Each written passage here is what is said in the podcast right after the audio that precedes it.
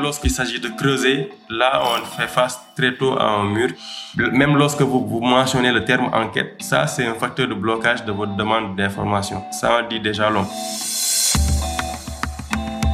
Vous êtes jeune, vous avez des idées, mais pas le moindre euro, le plus petit dollar ou même quelques bitcoins ou monnaie crypto. Et bien qu'à cela ne tienne, ce métier de journaliste enquêteur est pour vous. Pour vous en convaincre, nous allons découvrir comment Moussa Ngom, un jeune journaliste sénégalais, a plongé dans le grand bain de l'investigation où il ne s'est pas noyé. Dans ce podcast, nous allons essayer de nous mettre dans la peau d'un journaliste d'investigation en Afrique.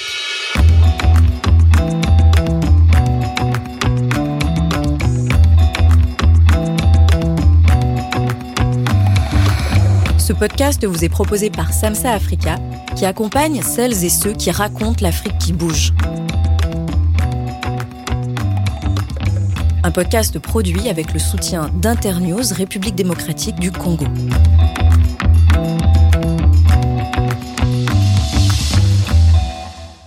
Bonjour, je m'appelle David Servenet, je suis moi-même journaliste enquêteur, mais aussi formateur, et pour ce dernier épisode, direction Dakar au Sénégal, où un jeune confrère, il a 28 ans, a décidé de lancer son propre média dédié à l'investigation parce qu'il n'en existait pas. Malgré son jeune âge, Moussa Ngom est un garçon réfléchi, patient, tenace, persévérant il est parvenu en quelques années à imposer dans le paysage médiatique sénégalais une nouvelle façon d'envisager le journalisme. Un journalisme lent, un journalisme en profondeur, un journalisme qui répond aux attentes de ses lecteurs sans avoir peur de contredire les pouvoirs en place.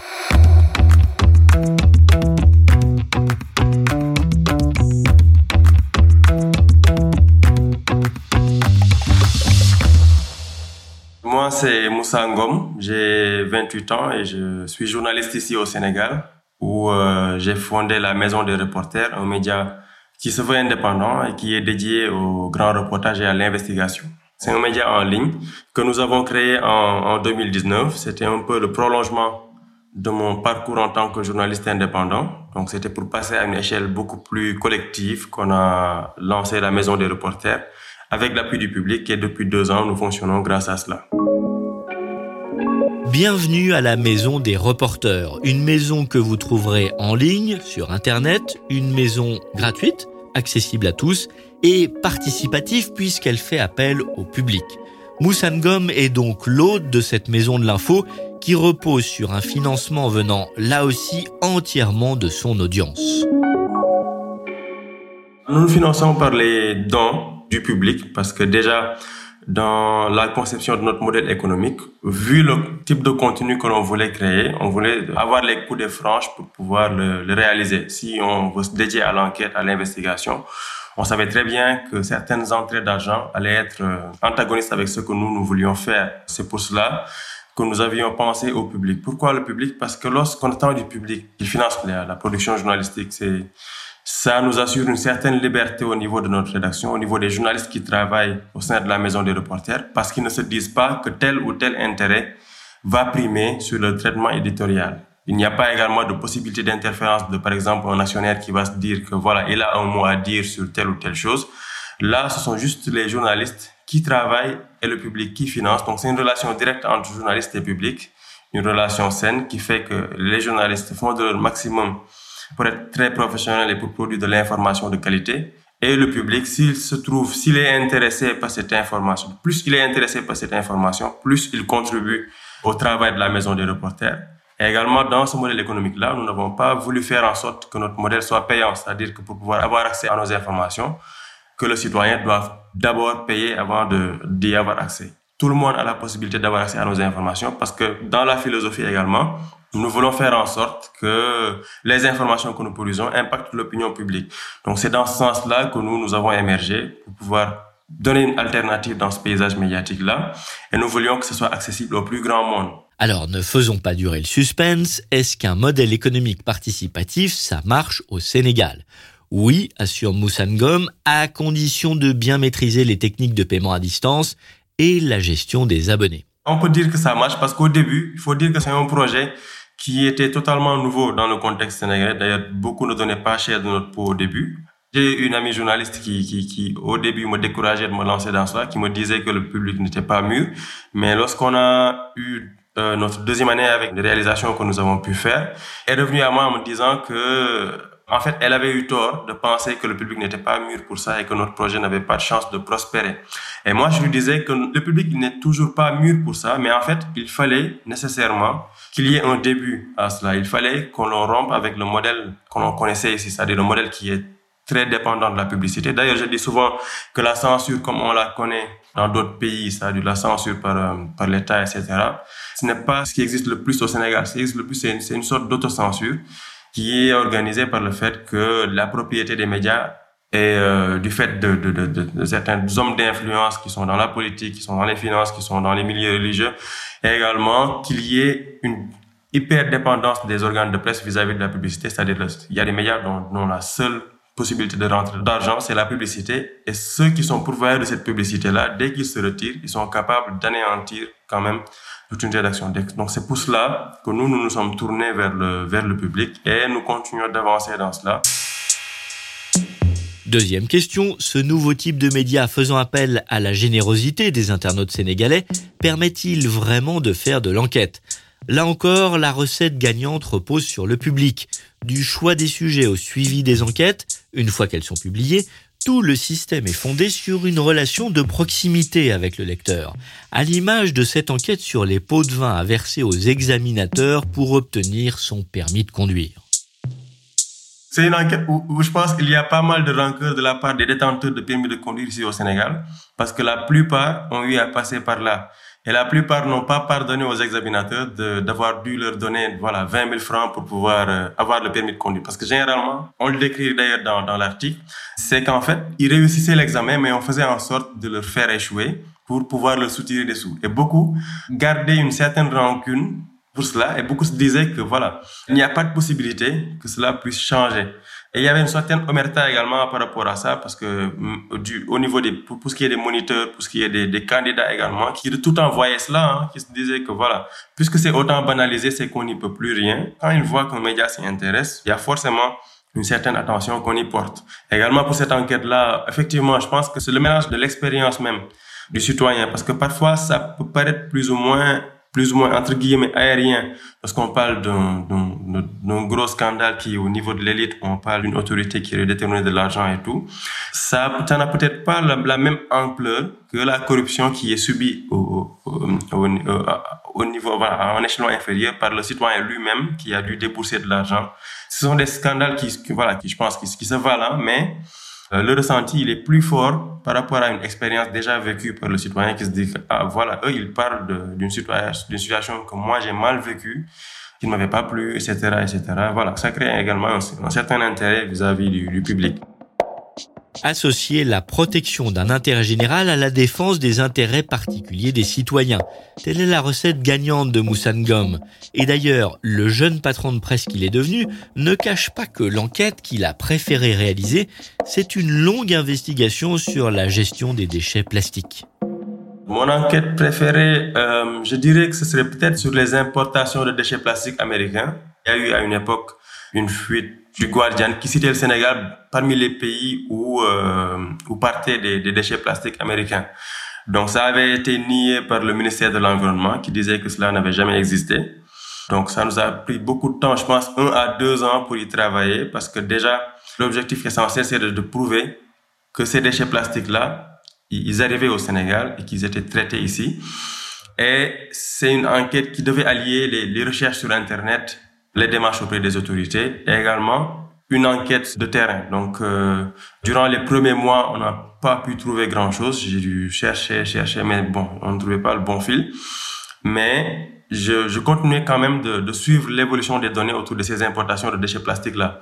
Je savais que ces, ces déchets plastiques continuaient de, de venir au Sénégal mais on ne savait toujours pas quelle était la société qui importait ces déchets plastiques-là. C'est comme cela qu'un jour, on a eu une source qui nous a contacté juste comme cela, hein, en nous disant que j'ai travaillé dans, dans cette société qui importe en fait les déchets plastiques.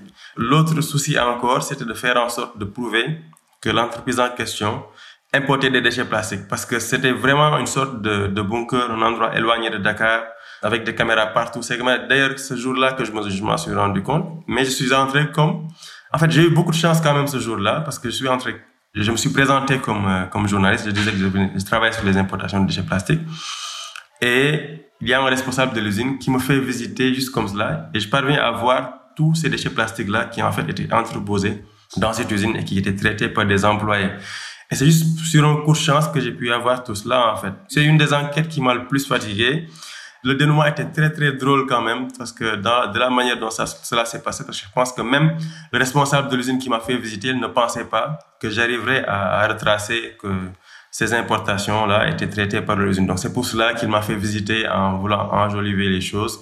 Mais l'essentiel, c'était que j'arrivais à prouver qu'effectivement, au Sénégal, on importait des déchets plastiques américains, alors que c'était interdit, alors que le ministère disait que c'était, ce n'était pas une réalité, c'était faux que, que, le Sénégal importait des déchets, etc.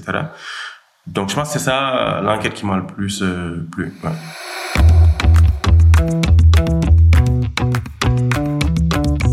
Dans la peau d'un journaliste d'investigation en Afrique. Ce goût pour l'investigation, Moussangom le cultive depuis, depuis longtemps. On avait pas mal de journaux à la maison. Je pense aussi il y a eu euh, l'effet de l'habitude d'entendre Moussa journaliste, Moussa journaliste, parce que j'étais extrêmement curieux, je posais énormément de questions. Euh, je lisais également énormément de journaux et j'essayais de, voilà, même de reproduire, par exemple, le rubrique faits divers, j'essayais d'inventer des histoires pour euh, parler de faits divers, de Nares là. Là, je pense que j'étais plus entre la fin du primaire et le début du collège. Donc c'était à ce moment-là. La passion pour l'investigation, c'est au collège parce qu'il y a un, ouvrage d'un journaliste qui était très très très célèbre. En tout cas, lorsqu'on parle de journaliste d'investigation ici au Sénégal, on cite très souvent, c'est Abdoulatif Koulibaly.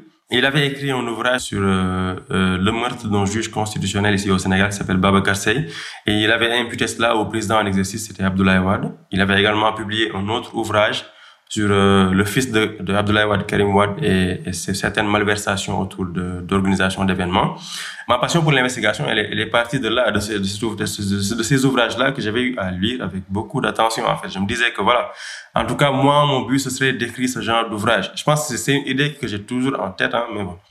Euh, on verra plus là à, à, à l'avenir. Études de sciences politiques à l'Université de Saint-Louis du Sénégal, école de journalisme, Moussangom suit le parcours classique de tout apprenti journaliste. Mais c'est un stage à la télévision sénégalaise qui va lui faire prendre conscience de sa vocation d'enquêteur. Donc ce stage pédagogique-là, moi je, je l'ai effectué dans ce qu'on peut appeler la, la première chaîne de télévision au Sénégal, qui est la TFM.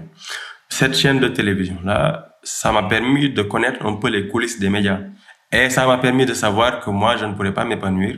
En tout cas, par exemple, les vœux que j'avais lorsque j'étais petit, par exemple, de faire de l'investigation, de faire de réaliser des ouvrages comme ceux de Abdoulatif Koulibaly, ça ne serait pas possible au sein d'un environnement de ce type. Parce que déjà, par rapport au mode de fonctionnement de la rédaction, par rapport au manque de temps pour les journalistes pour pouvoir réaliser le sujet, c'est-à-dire qu'on se réveille on est 9 heures, on doit réaliser un sujet pour 13 heures, ou bien on revient à 15 heures, on doit réaliser un sujet pour 19 heures.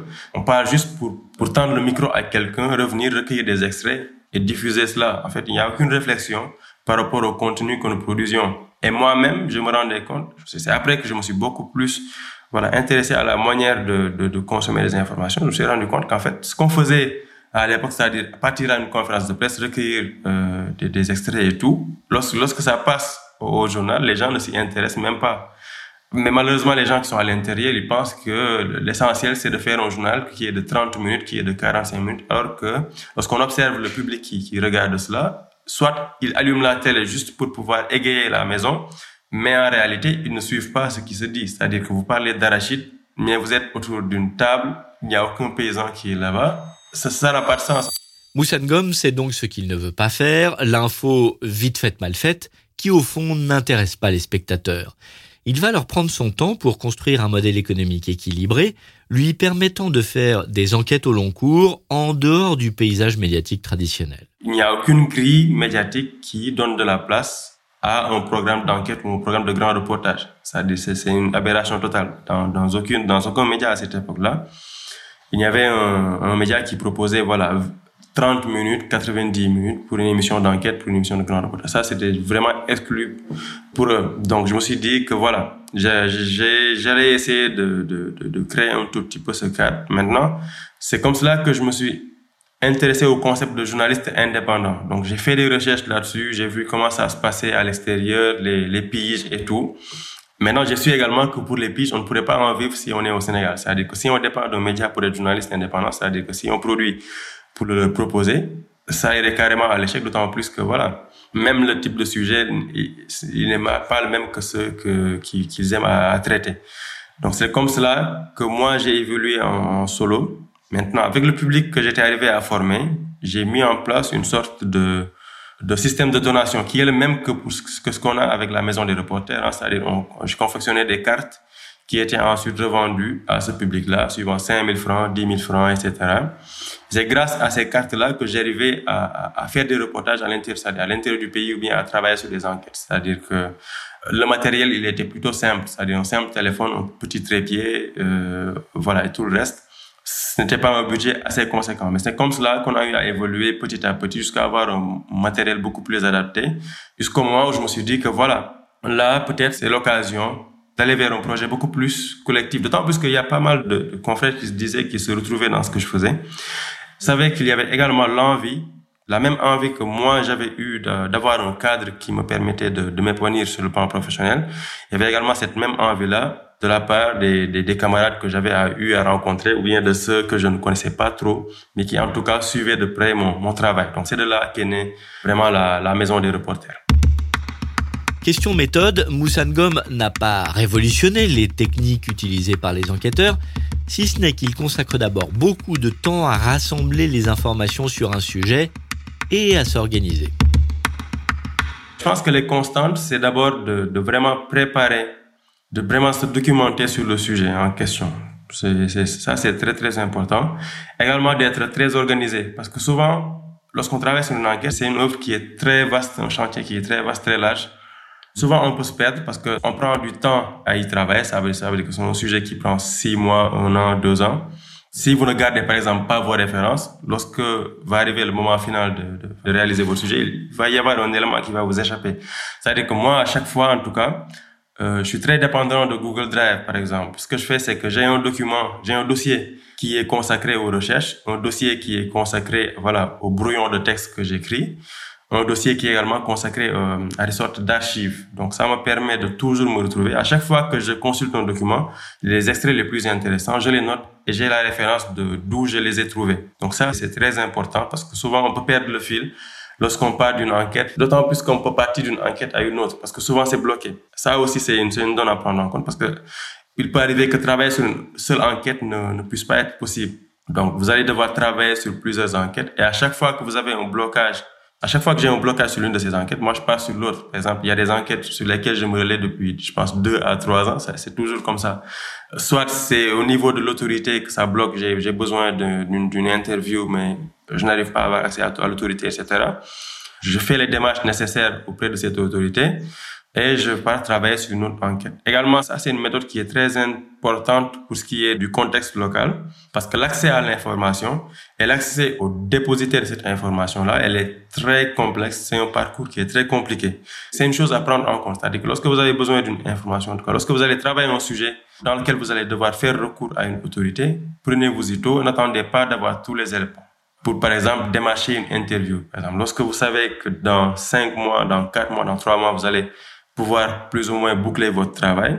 C'est à ce moment-là que vous allez en tout cas introduire la demande d'interview auprès de, de l'autorité parce que souvent ils prennent beaucoup de temps. Par exemple, là j'ai une demande d'interview qui dure depuis 4 à 5 mois. C'est assez extraordinaire en fait. Vu de Dakar, la liberté d'information est limitée et à géométrie variable. Je pense qu'on a une certaine liberté d'expression, mais malheureusement, par rapport à la facilitation du travail du journaliste, par rapport à ce qu'on pourrait faire pour que l'information soit beaucoup plus accessible au public, il n'y a rien qui est fait. Malheureusement, je pense que ce n'est pas pris en compte par les différents classements, parce qu'en tout cas, les, blocages qu'il y a à ce niveau-là, ils sont énormes. Je pense que ça concerne beaucoup plus les journalistes d'investigation, parce que souvent, dans le cadre des sujets qui peuvent être traités plus ou moins sous format standard, ça ne requiert pas d'avoir accès à certains documents pour certains journalistes.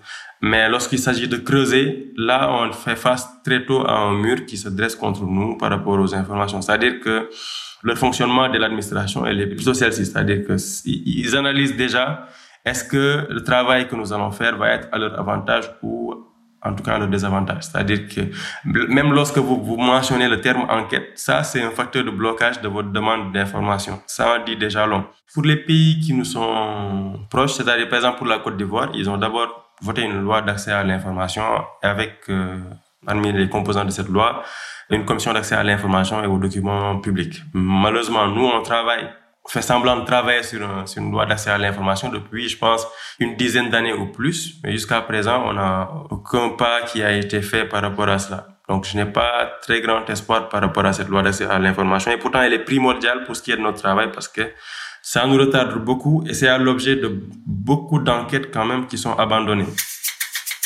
Moussangom ne le cache pas, il est souvent menacé au cours de ses enquêtes, aussi bien par les méchants que par les autorités, surtout si son investigation met en cause des intérêts puissants.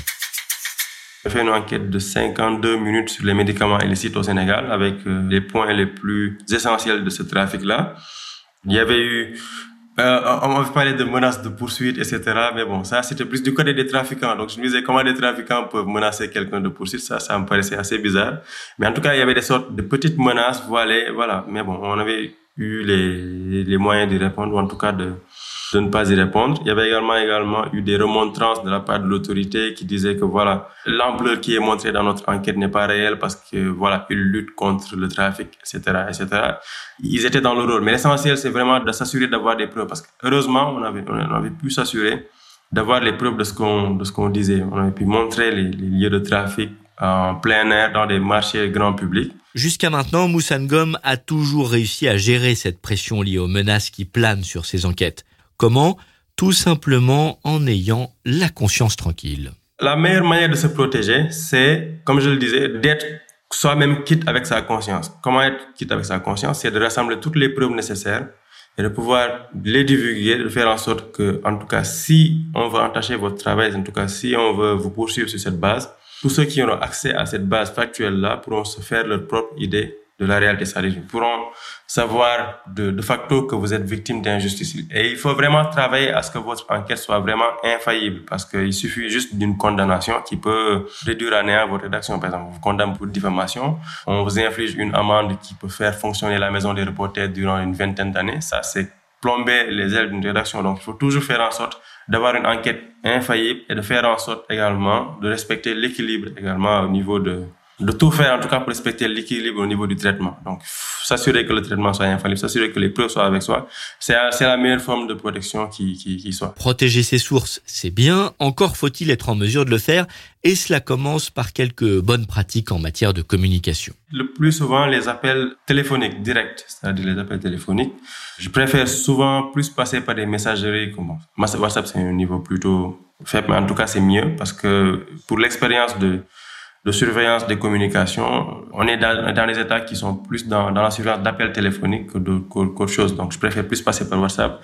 Il y a Signal que j'utilise de plus en plus. Signal qui est une messagerie vraiment très, très au point. D'ailleurs, pour les collaborations que que je fais dans le cadre d'investigation, c'est sur Signal qu'on travaille. Il y a également depuis peu pas mal parce qu'on travaille souvent, je disais tout à l'heure qu'on travaille sur pas mal d'enquêtes, c'est-à-dire que les groupes de travail que nous réalisons, il y a un groupe de travail par exemple qui est sur signal, c'est-à-dire pour un sujet qui est plus ou moins sensible et nous sommes sur signal pour, pour pouvoir y travailler. Parce que d'ailleurs, euh, pourquoi, pourquoi j'y pense de plus en plus? Parce que également, depuis un ou deux ans, j'ai des doutes sur, sur des surveillances, voilà, euh, un peu plus du type Pegasus, qui puisse s'effectuer ici au Sénégal. Donc c'est pourquoi je suis un peu plus vigilant par rapport à, par rapport à cela.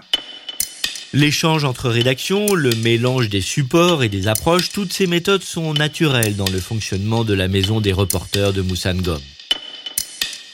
Comme je le disais, c'est un, modèle de, de journalisme, de journalisme euh, collaboratif en quelque sorte. Parce que ce sont des journalistes qui sont pour la plupart dans des rédactions, mais qui, voilà, vivent la même situation que moi à l'époque, c'est-à-dire qu'il y a des sujets sur les, sur lesquels vous voulez travailler, vous ne pouvez pas le faire dans vos rédactions parce que soit il n'y a pas la liberté nécessaire de le faire, soit il n'y a pas le temps nécessaire pour le faire, soit il n'y a pas les moyens nécessaires pour le faire, soit il n'y a pas les, les aptitudes pour pouvoir le réaliser. Donc c'est comme cela qu'on qu'on évolue. C'est-à-dire le journaliste, il peut nous proposer un sujet, tout comme nous, on peut partir de thèmes. C'est-à-dire qu'on se dit qu'on va travailler sur, euh, par exemple, euh, je pense qu'il y a actuellement un groupe qui travaille sur cela. On, dit qu'on va travailler sur les violences sexuelles sur les femmes.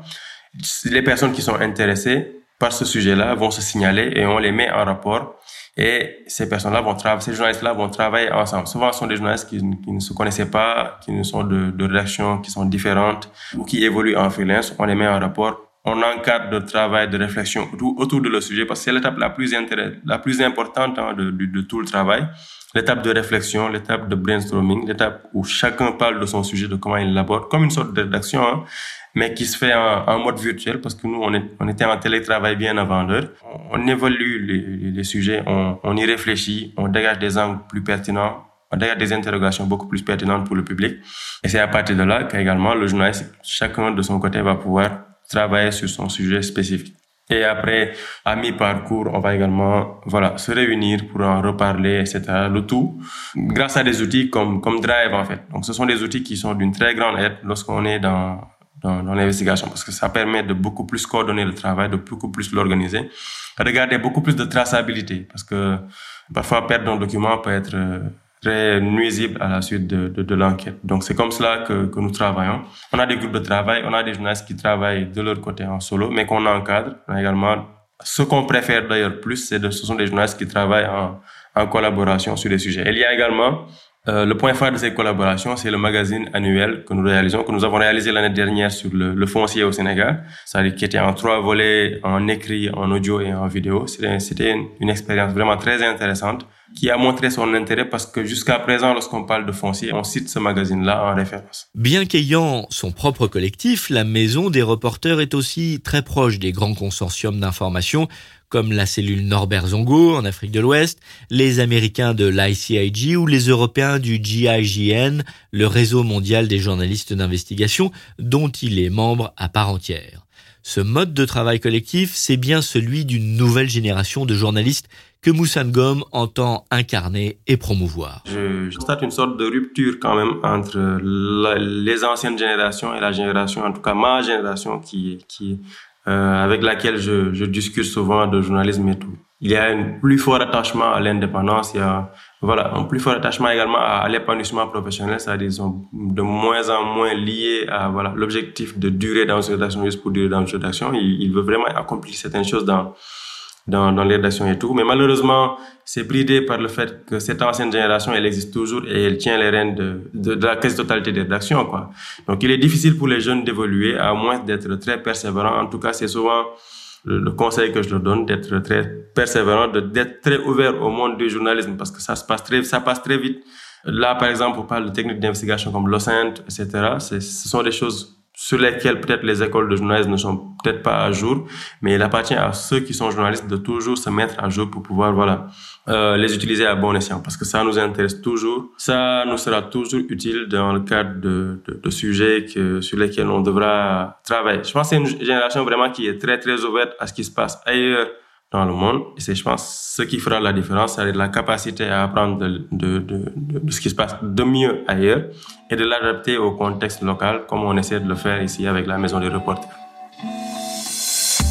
Merci au journaliste sénégalais Moussangom d'avoir participé à ce dernier épisode du podcast Dans la peau d'un journaliste d'investigation en Afrique. Si cela vous a plu, n'hésitez pas à le partager dans votre entourage et sur les réseaux sociaux. Vous pourrez aussi retrouver les autres épisodes sur le site samsa-africa.com slash podcast.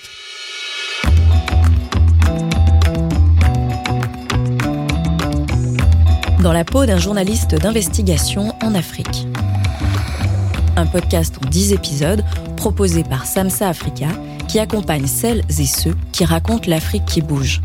Un podcast produit avec le soutien d'Internews République démocratique du Congo journaliste David Servenet, réalisation, habillage et mixage, Pierre et Mathieu Chaffanjon de Majora Prod. Production, Julien Lebotte et Philippe Couve. Tous les épisodes de ce podcast sont à retrouver sur samsa-africa.com slash podcast.